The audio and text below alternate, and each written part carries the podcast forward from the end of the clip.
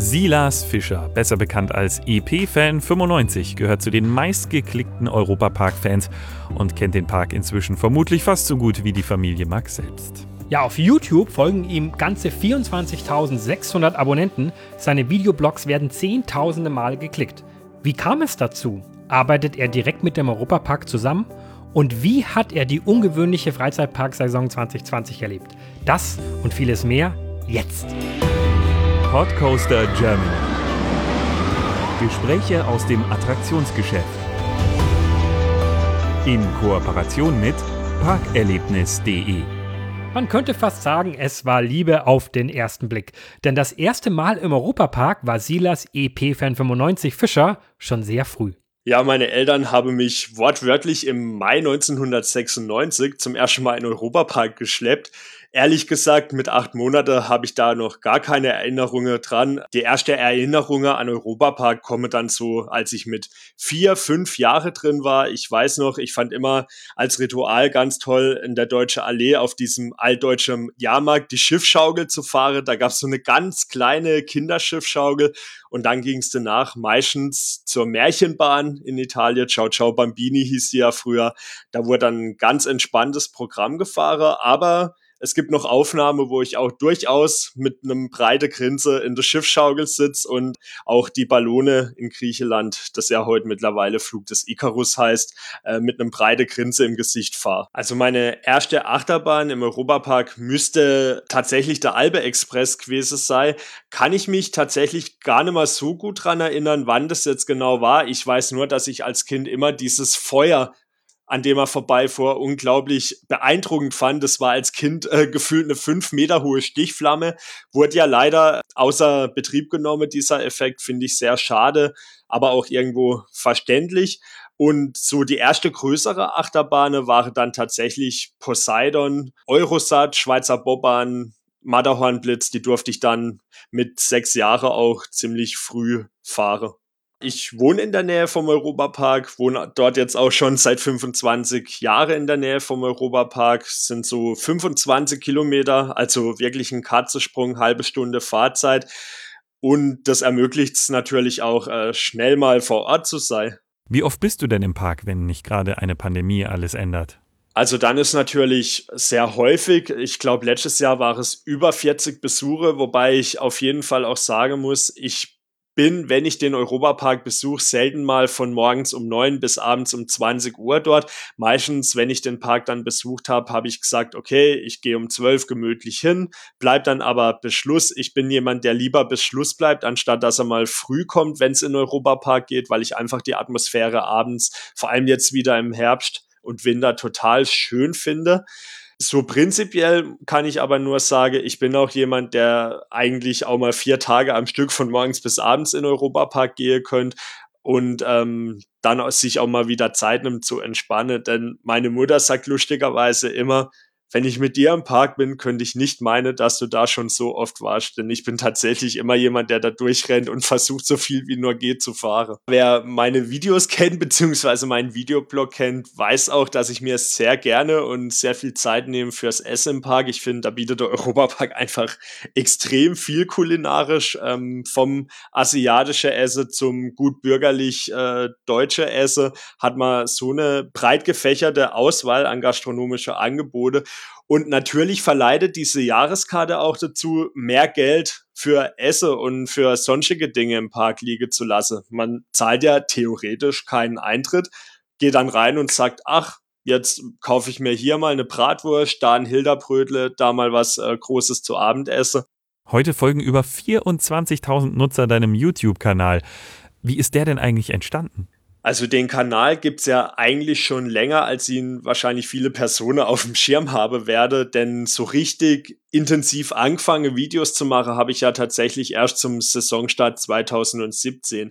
Ich habe aber auch schon seit März 2012 immer mal wieder eher von der Qualität her eher suboptimale Videos hochgeladen. Das waren ja mal schlecht zusammengeschnittene Saisonstart-Videos, mal Baustelle-Videos. Der Kanal hatte eigentlich nie so richtig ein Thema. Es ging schon um Freizeitparks, aber nie so eine Richtung. Die Videos waren irgendwie frei Schnauze zusammengeschustert, aber jetzt nichts, was von vorne bis hinten durchstrukturiert war.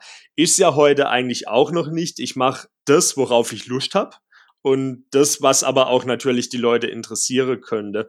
Und dann habe ich mir 2017 so den Entschluss gefasst, äh, zu sagen, okay, ich probiere jetzt mal vielleicht den ein oder andere Videoblog zu machen. Schau einfach, wie das ankommt. Ich weiß es noch, ich hatte damals Anfang 2017 irgendwas um die 105 oder 110 Abonnente und dann kam das schrittweise und ich bin bis heute noch beeindruckt, wie das eigentlich dann für Freizeitparkverhältnisse so groß werden konnte, der Kanal. Ich weiß es selber tatsächlich noch nicht. Es gibt Videos, wo ich ganz klar sage, okay, die würde ich mir auch selber anschauen. Ich finde die äh, unterhaltsam, kann auch über Unfälle oder Panne, die mir passieren, wie jetzt erst kürzlich der Rodelbahn-Ausrutscher im Steinvase-Park, kann ich auch selber lachen. Ich nehme mich selber nie zu ernst und betrachte das Ganze auch mit einer gewissen Selbstironie. Aber dann gibt's auch wieder so Momente, wo ich mir denk, hey, ich rede einfach zehn Minuten in eine Kamera und die Leute schauen sich das an und schreiben dann drunter gutes Video und dann so die Rückmeldung zu bekommen, dass es den Leuten gefällt, das freut mich dann natürlich auch unglaublich. Ein Fan mit großer Reichweite, da stellt man sich ja gleich vor, dass der alles eh umsonst bekommt. Ist das so? Nein, das stimmt tatsächlich nicht und das ist mir auch ganz wichtig. Es gibt natürlich Ausnahme. Zum Beispiel wurde mir dieses Jahr vom Schwabepark eingeladen ähm, in den Park und für eine Übernachtung, was mich unglaublich gefreut hat. Das zeigt auch, okay, die Parks wisse um die Reichweite, die man dann hat und wisse auch, dass wir das aber authentisch rüberbringen können. Und das ist mir auch immer ganz wichtig, auch wenn wir von einem Park eingeladen werden, trotzdem den Park so neutral wie möglich zu bewerten. Prinzipiell bin ich niemand, der äh, gerne die Parks anschreibt, bevor ich äh, die Parks besuche. Also ich mir ich würde jetzt nie auf die Idee kommen, äh, Plon anzuschreiben und dann zu sagen, hey, äh, ich besuche euren Park, könnte ich vielleicht ein Freiticket haben oder so. Ähm, mir ist eigentlich immer ganz wichtig, meine Eintritte und Freizeitparkaufenthalte so gut es geht selbst selbst zu finanzieren und äh, in der Richtung stecke ich natürlich auch das, was ich mit YouTube dann nebenher als Taschengeld verdiene, auch wieder in die Parkbesuche rein. Also es ist quasi ein Projekt, das sich durch die Videos dann auch wieder refinanziert. Und wie sieht es mit dem Lieblingspark Europapark aus? Gibt es da eine enge Zusammenarbeit? Also ich muss sagen, das Thema Zusammenarbeit mit dem Europapark, das hat sich anfangs tatsächlich sehr, als sehr schwierig gestaltet. Es war immer so, dass ich eigentlich so das Gefühl hatte, okay, der Europapark weiß zwar um meine Videos, der sieht die auch, der sieht auch, dass die Videos entsprechend hohe Klickzahlen haben. Da ich ja aber in dem ein oder andere Video auch oftmals ähm, eher kritisch über den Park berichtet habe und auch weiterhin sicherlich, wenn mir was auffällt im Europapark, was ich nicht gut finde, das kritisch betrachtet wird, habe ich immer so gedacht, ja, hm, ich glaube, die haben mich so ein bisschen auf dem Kieker und eigentlich so Anfrage von Seiten des Parks, ob ich jetzt mal zu einer Pressekonferenz kommen möchte oder ob ich jetzt, wie zum Beispiel ähm, erst kürzlich eröffnet, Julbi testen möchte. Das ähm, kam tatsächlich erst seit ähm, Anfang diesen Jahres, was mich natürlich unglaublich freut dann auch. Womit verdienst du denn sonst eigentlich dein Geld?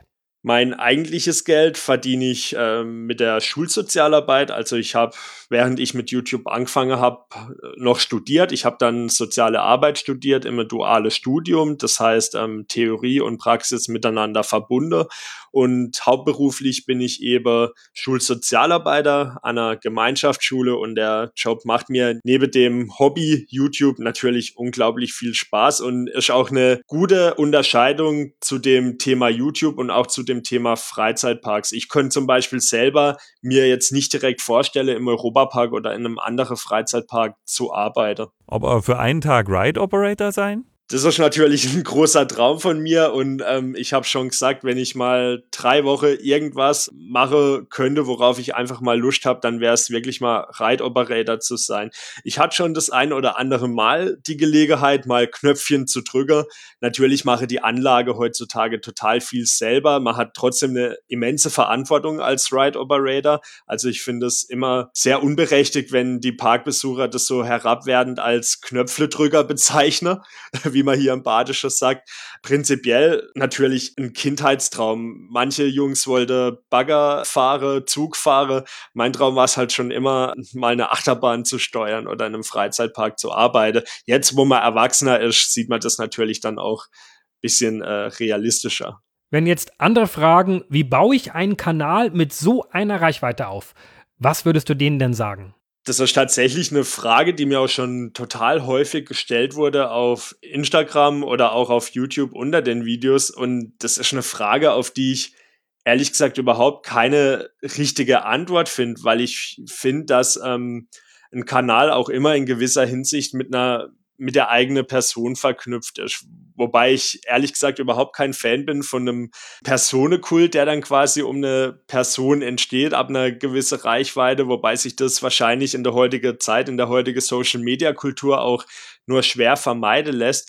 Ich sag dann immer, investiert in eine gute Kamera, die nicht zu arg verwackelt, die eine Bildqualität liefert und dann macht einfach euer Ding. Verstellt euch nicht, bleibt so, wie ihr seid und steckt den Kopf dann aber auch nicht ins Sand. Also wenn ihr ein erstes Video hochladet und das dann vielleicht nur 100 Klicks macht oder 130 oder 200 Klicks oder vielleicht auch ein bisschen mehr, ein Kanal muss wachsen und ich bin selber überrascht, das habe ich ja schon am Anfang gesagt, der Kanal von mir, der ist dann auch immer weiter gewachsen und ähm, dann steht er plötzlich bei 24.000 Abonnenten und ich frage mich, wie, wie genau ich das eigentlich geschafft habe. Und deswegen fällt es mir unglaublich schwer, auf diese Frage zu antworten.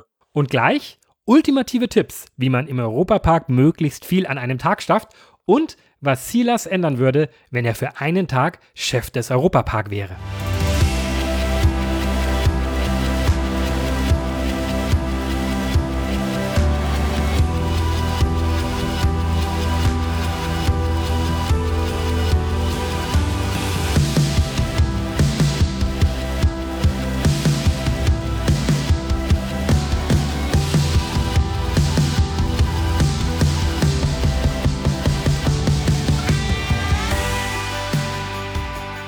Silas Fischer alias EP-Fan95 erreicht mit seinen YouTube-Videos hauptsächlich über den Europapark Zehntausende. Und als Langzeitfan hat er die Entwicklung des Europaparks sehr lange mitverfolgt.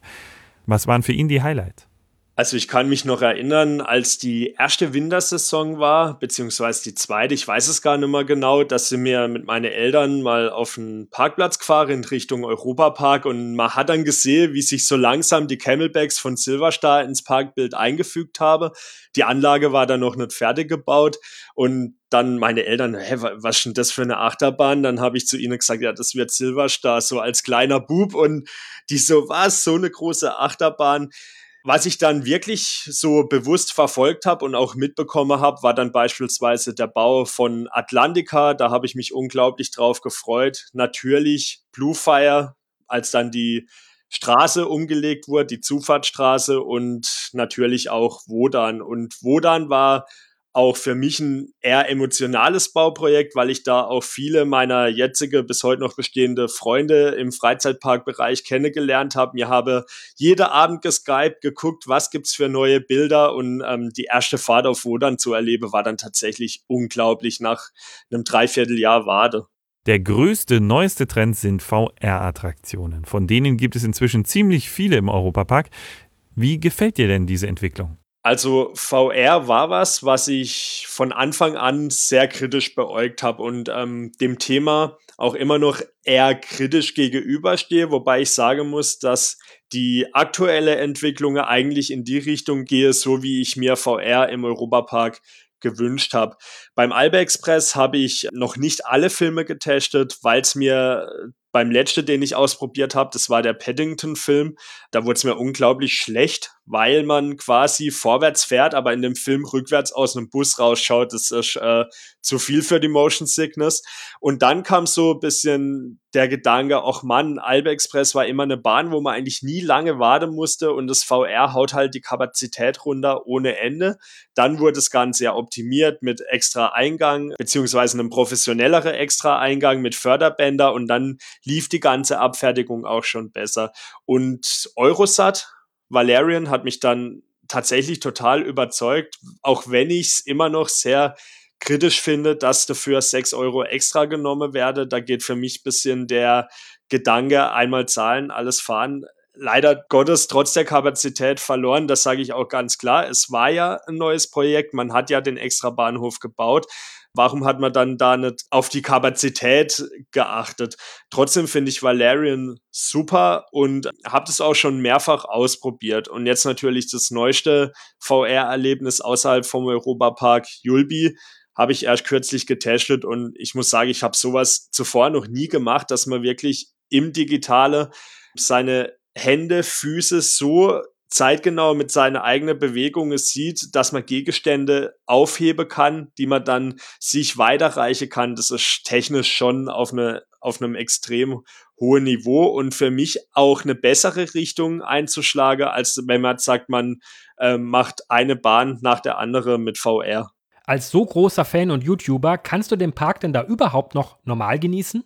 Ich muss tatsächlich sagen, ich würde gern mal wieder in den Park gehe und auf die Details achte, denn ich merke, dass ich mittlerweile dadurch, dass ich schon so oft im Europapark war, eigentlich durch diesen Parklauf, ohne diese ganze Atmosphäre, die der Europapark hat, ohne diese tolle Fassadegestaltungen und Parkgestaltungen, die der Europapark hat, nicht mehr richtig wahrzunehmen. Und da bin ich auch ganz froh drum, dass ich vor zwei Jahren das Format Themenberg lehrt eingeführt habe, das ermöglicht es nämlich mir, auch mal wieder mich genauer mit den Themenbereichen zu beschäftigen, Aufnahme von Fassade zu machen, den Themenbereich darzustellen.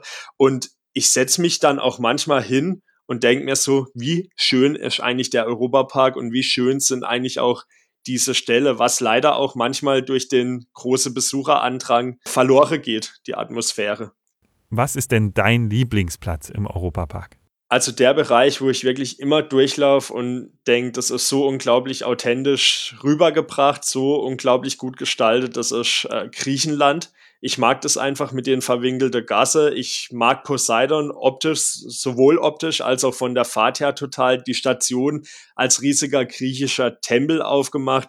Griechenland ist so der Bereich, wo ich tatsächlich so das größte Urlaubsfeeling habe auch. Wenn du einen Tag die Parkleitung übernehmen könntest, was würdest du denn im Europapark ändern?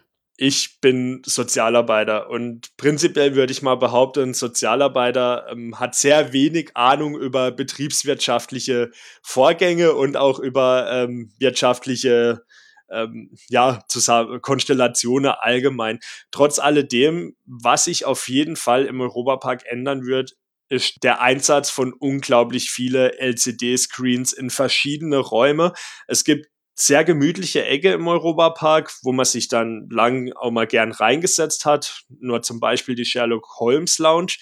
Äh, da kam ich dann letztes Jahr rein, hängt plötzlich ein riesengroßer Flatscreen drin mit Dauerbeschallung, Werbung, immer ein Loop von zwei Minuten, der sich dann wiederholt. Und so generell finde ich es nicht so toll, dass äh, im Europapark an ganz viele Stellen Monitore hänge, die keine wichtige Informationen zeige, wie zum Beispiel jetzt die drei, vier Wartezeittafeln, sondern tatsächlich die nur Werbung zeige. Und dann würde ich im Europapark vielleicht tatsächlich das Thema Besucherströme angehe, die Frage sich zu stellen, wie kann man Besucherströme noch besser umlenken. Ich weiß, das ist ein Thema, weiß ich von Fantreffen, dass der Europapark sehr beschäftigt, womit man auch zum Beispiel durch Arthur versucht hat, ähm, den Märchenwald stärker zu frequentieren, was ja auch gelungen ist. Aber ich sehe zum Beispiel nach wie vor die Route Eurosat Griechenland ähm, zwischen Ballonfahrt und Eurosat als ein extremes Nadelöhr an und ähm, da sich die Frage stelle, wie, wie kann man die Besucherströme besser lenken. Das große Vorbild des Europapark, vor allem in den ersten Jahrzehnten, war ja das Disneyland. Wenn man nun von Kindheit an den Europapark kennt und dann zum ersten Mal im Disneyland steht, denkt man dann manchmal, oha, das kommt mir aber irgendwie alles doch sehr bekannt vor. Ich war 2015 zum ersten Mal im Disneyland Paris und ich sehe das immer ein bisschen realistisch und sehe tatsächlich auch Walt Disney als den Urvater von der moderne Themenpark schlechthin an. Das heißt, ähm, Aufbau nach einer Main Street, Aufbau nach Themenbereiche, klare Strukturierung. Also ich finde, Walt Disney hat da damals mit seinem Ur-Disneyland schon ganz viel dazu beigetragen und natürlich auch für eine Inspiration gesorgt für die Aufbaude von moderne Themenparks. Denn sei es Phantasialand, sei es der Europapark mit einer Main Street, ähm, diesem großen Eingangsplatz, wo man einfach in den Park reinkommt, da ist das natürlich schon äh, in viele Themenparks ähnlich. Ich glaube, ich kann das ein bisschen besser bewerte, weil ich schon in Walt Disney World war, im Magic Kingdom. Das ist tatsächlich ja ein Park, wo Attraktionen stehen, die quasi vor den Attraktionen im Europapark gebaut wurde. Paris ist ja alles Anfang der 90er gebaut worden, beziehungsweise vieles. Und da muss man schon ganz klar sagen, natürlich gibt's im Geisterschloss Inspirationen vom ähm, Hounded Menschen in Pirat in Batavia gab's damals und auch heute, wie ich finde, Inspirationen von Pirates of the Caribbean.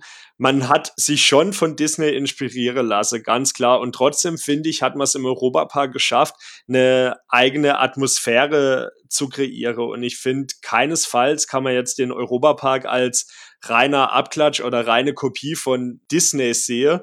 Denn erstens muss ich ganz ehrlich sagen, das sage auch ich als Europapark-Fans, die Dark Rides von Disney sind denen im Europapark noch sehr weit überlege, wenn man jetzt mal den neue Pirat in Batavia außer vor lässt, der mir zum Beispiel besser gefällt als das Pendant in Paris.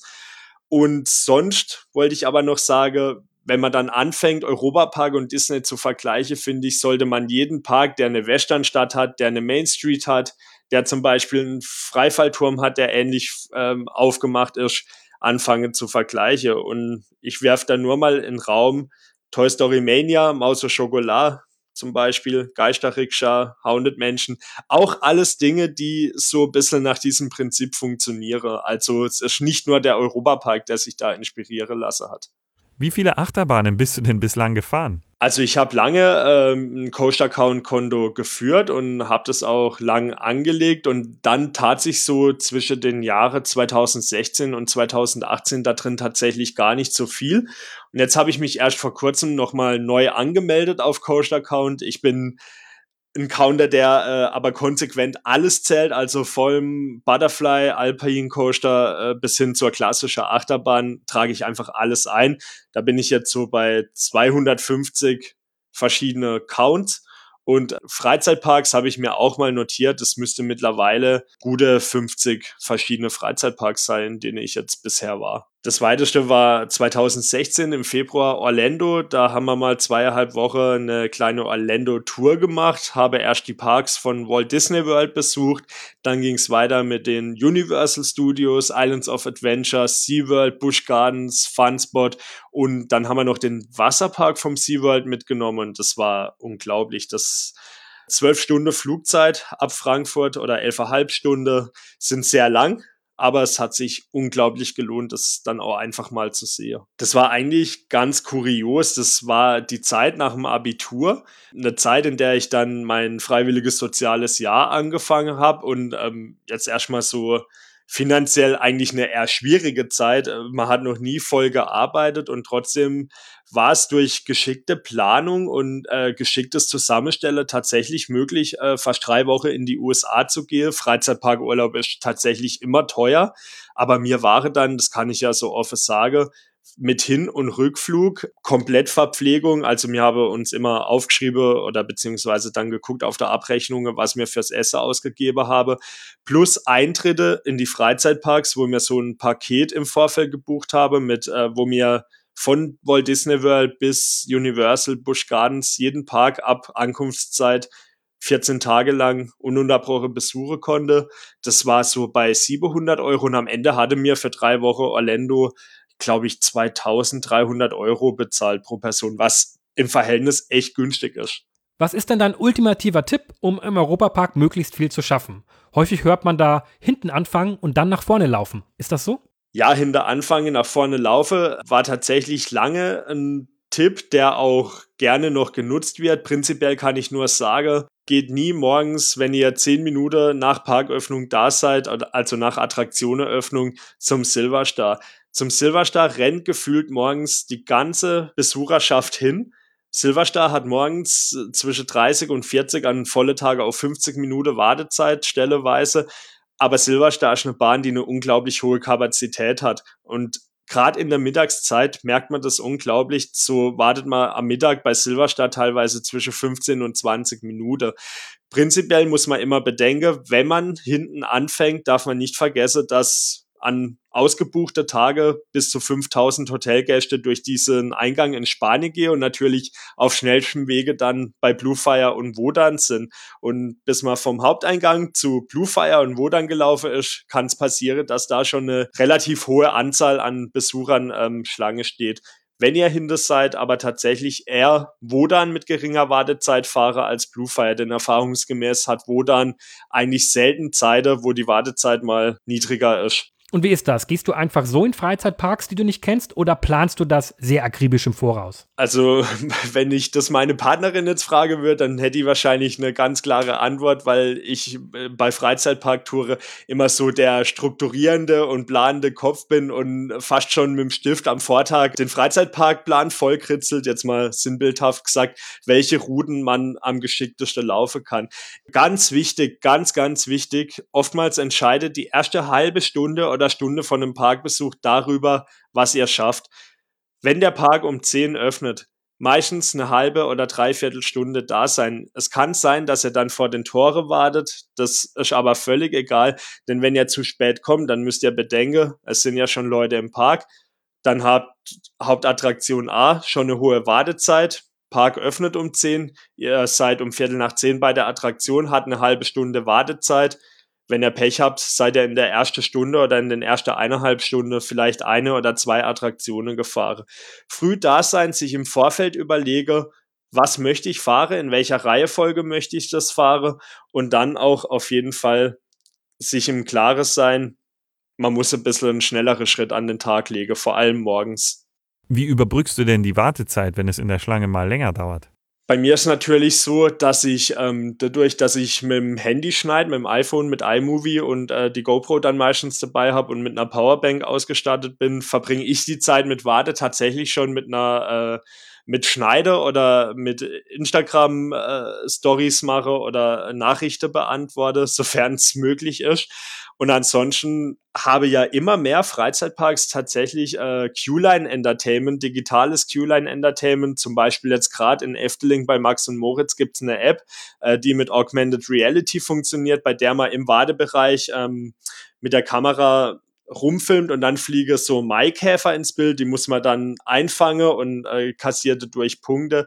Es gibt im Heidepark gab es jetzt bei Colossus auch irgendein Q-Line-Spiel, da war aber keine Wartezeit, deswegen haben wir es auch nicht ausprobiert. Also es gibt genug Möglichkeiten, sich äh, die Wartezeit zu vertreiben, obwohl es natürlich schon ätzend sein kann, wenn man dann mal eine Dreiviertelstunde oder Stunde in einem Bereich steht. Durch Corona verlief die diesjährige Freizeitparksaison ja anders als geplant.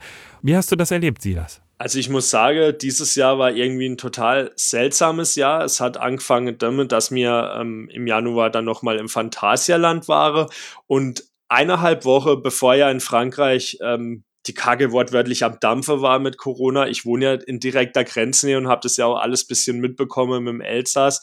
Da waren wir ja noch mal im Disneyland Paris und eineinhalb Wochen später war ja dann auch wirklich alles dicht durch den Lockdown. Und dann habe ich auch schon gedacht, ja, vielleicht in drei, vier Wochen ist das alles wieder rum, dann geht's wieder weiter.